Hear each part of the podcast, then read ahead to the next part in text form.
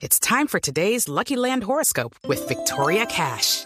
Life's gotten mundane, so shake up the daily routine and be adventurous with a trip to Lucky Land. You know what they say. Your chance to win starts with a spin. So go to LuckyLandSlots.com to play over 100 social casino-style games for free for your chance to redeem some serious prizes. Get lucky today at LuckyLandSlots.com.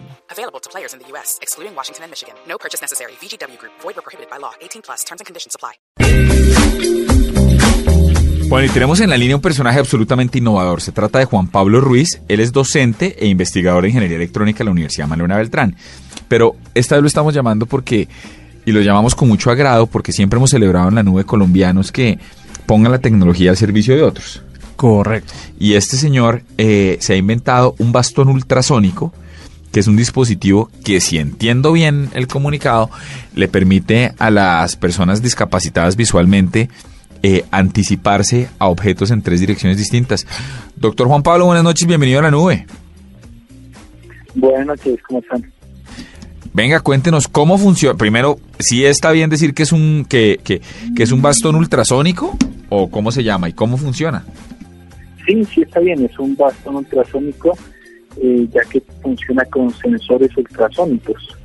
Eh, los sensores ultrasónicos son dispositivos que emiten una onda de sonido y esta onda al, mm, detectar un objeto rebota y el mismo sensor detecta ese rebote de la onda, más o menos como funcionan los radares de los submarinos o el sistema de localización de los delfines y los murciélagos.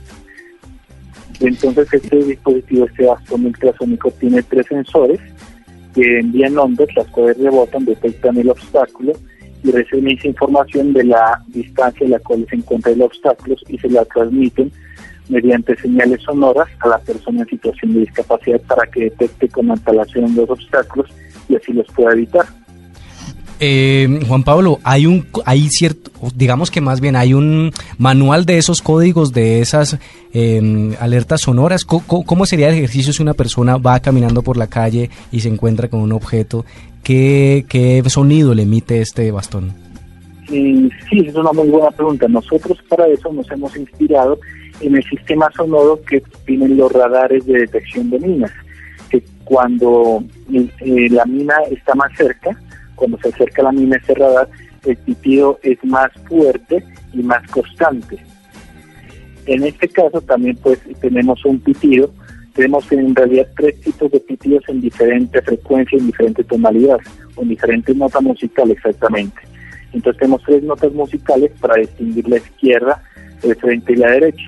Entonces, por ejemplo, si yo tengo un obstáculo a mi izquierda, va a sonar una tonalidad más grave, un, por ejemplo, en este caso es un do, un do en la, en la segunda escala de un piano. Y si está más cerca el obstáculo de la izquierda, va a sonar de manera más repetitiva y más fuerte. Y así para el frente y para la derecha. Para el frente tenemos un do en la cuarta escala y para la derecha tenemos un do en la quinta escala. Son notas separadas de tal forma que la, el usuario las pueda distinguir fácilmente. Eh, Juan Pablo, bueno, veo que están usando las escalas y, y, y, y básicamente las octavas del piano, pero pero es eh, eh, necesito tener unos audífonos. ¿Qué tal si estoy en la calle y hay mucho ruido, no alcanzo a escuchar el sonido que emite el bastón? ¿Cómo funciona? Se funciona con, bueno, la salida está activada para los, los dos audífonos, para la salida estéreo, pero funciona con un solo audífono, ya que la persona en situación de discapacidad visual necesita también un oído, por lo menos, para poderse guiar eh, sobre alertas que le pueden dar otras personas o sobre sonidos de carros. Entonces eh, funciona con un solo audífono, el cual puede ser un audífono con un recubrimiento de silicona para evitar que el ruido de afuera en ese oído que, se está ocupando para, para utilizar el bastón, eh, para evitar que ese ruido, como le dije, interrumpa o haga interferencia con los sonidos que está emitiendo el bastón.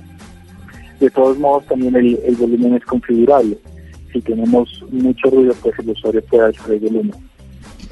Juan Pablo, nos queda claro el funcionamiento del bastón. Ahora quisiera pasar algo de cara a los, usuarios, a los usuarios que, y oyentes que nos están siguiendo en este momento. El dispositivo, ¿qué tan listo está? ¿Cuándo se prevé su lanzamiento? ¿Y cuánto costaría eh, ya para, para poder acceder a él? Eh, sí, eso, eso, es muy interesante. Actualmente las tarjetas de desarrollo, las tarjetas de desarrollo son unas tarjetas que vienen con diferentes componentes electrónicos, eh, han reducido bastante su precio. Nosotros, por ejemplo, el, componente principal, es decir, la CPU del, del, del bastón, eh, cuesta aproximadamente 14 dólares, que es la parte más cara del bastón como tal. El bastón en su totalidad no, eh, en materiales no pasa los, los 80 mil pesos. Este bastón que, que hemos eh, desarrollado es un primer prototipo. Ahorita pues se encuentra en etapa de pruebas. Aquí en la universidad pues tenemos investigadores de diferentes áreas como terapia eh, ocupacional con los cuales vamos a hacer diferentes prácticas para que los usuarios ya finales en situación, personas en situación de discapacidad visual puedan probarlos y así hacerle otras mejoras. Entonces, ahorita tenemos primer prototipo, vamos a, a la etapa de pruebas y finalmente pues buscaríamos algún convenio para llegar a una producción final de, de ya unos prototipos comerciales unos productos comerciales, perdón. Perfecto. ¿Y la expectativa, Juan, es para es que esté en el mercado en cuánto tiempo más o menos? más o menos puede ser de uno a dos años, lo que es promedio para, un dispositivo electrónico con todas las pruebas y, pues con todo con todos los diseños ya finales que habría que hacer. Bueno, Juan, pues muchas gracias por estar con nosotros aquí en la nube. La mejor de las suertes y aquí los micrófonos siempre estarán abiertos para iniciativas como esta. Bueno, muchas gracias.